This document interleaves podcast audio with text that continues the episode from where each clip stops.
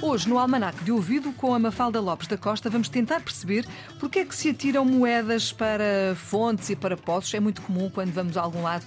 Uh, em Portugal também, mas sobretudo no estrangeiro, uh, há ali uma fontezinha que dizem que se atirarmos a moeda acontece isto e acontece aquilo e estão cheias de moedas. Uma falda. Sobretudo a fonte Trevi, acho Ora, que é, uma, é, uma, é, uma, é, um rendimento enorme Exatamente, imagino. Exato, e porquê? O que, é que está, o que é que está na origem disto? Ora, Quer os poços, quer as fontes são eh, fontes, obviamente, de água e para a comunidade não é de estranhar que tenham surgido inúmeras superstições ligadas quer aos poços, quer às fontes.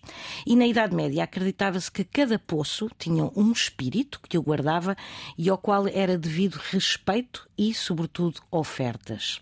Em Inglaterra, por exemplo, oferecia-se um pão ao espírito do poço no primeiro dia do ano, isto para assegurar que o poço não viesse a secar nos próximos próximos 12 meses.